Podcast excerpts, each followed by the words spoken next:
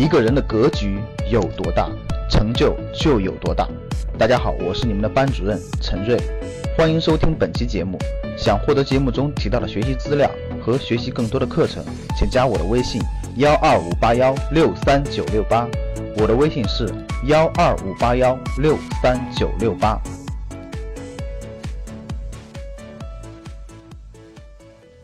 在未来一未来三年内将买保险的，就是你家里要增加给你家老人也好，孩子也好，或你们自己要买保险的，给我打个一。未来三年内肯定不会买保险的，给我打个二。就一是肯定会买的，二是肯定不会买的。通过这两个调研，其实很简单，大家都能对一个行业做很深刻的了解。刚才打一的同学，很多人都打一了，涉及到了买保险的问题了。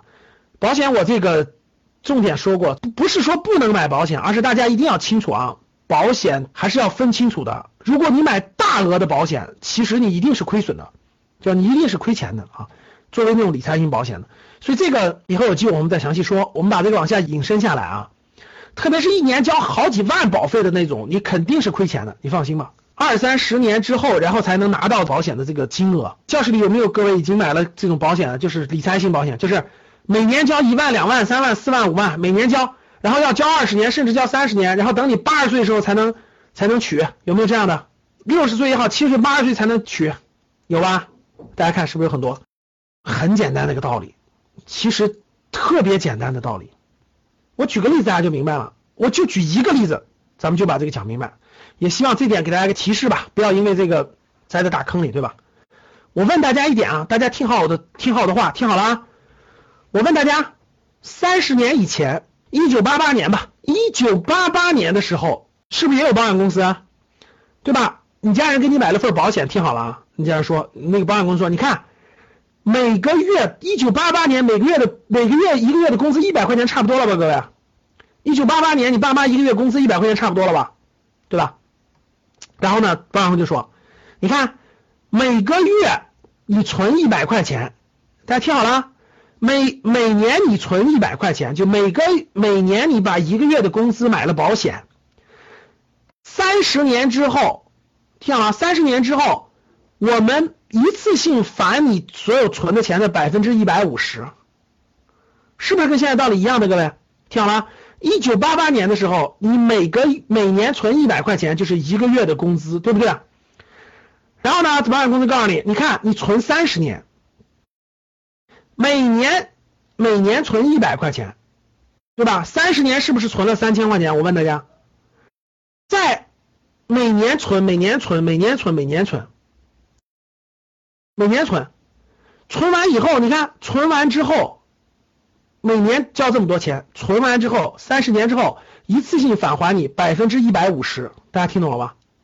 能听明白了？一次性返还你百分之一百五十，你每年存一百，然后三十年之后给你返一百五十。咱们咱们看啊，按一九八八年算，一个一百块钱，当时一百块钱一个月工资，你存三十年的。你存三十年的，最后能拿百分之一百五十，你就能活，这你就会想，哇塞，我一下就能得这么多钱，是不是？我一下能够得这么多，那四千五当时最厉害的叫万元户啊，你就相当于半个万元户了，哇！如果我每个每每年存一百，我存三十年，到时候我能拿四千五，四千五啊！我们村里最有钱的人是万元户，我我我就我就跟他差不多了，至少跟他接近他的一半了，百分之五十。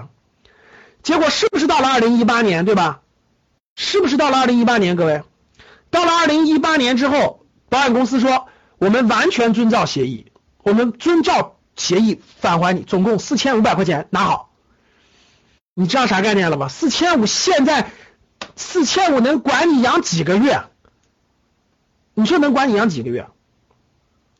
同样道理啊！我再问一个问题，各位，今天保险公司说每年存一万，听好了。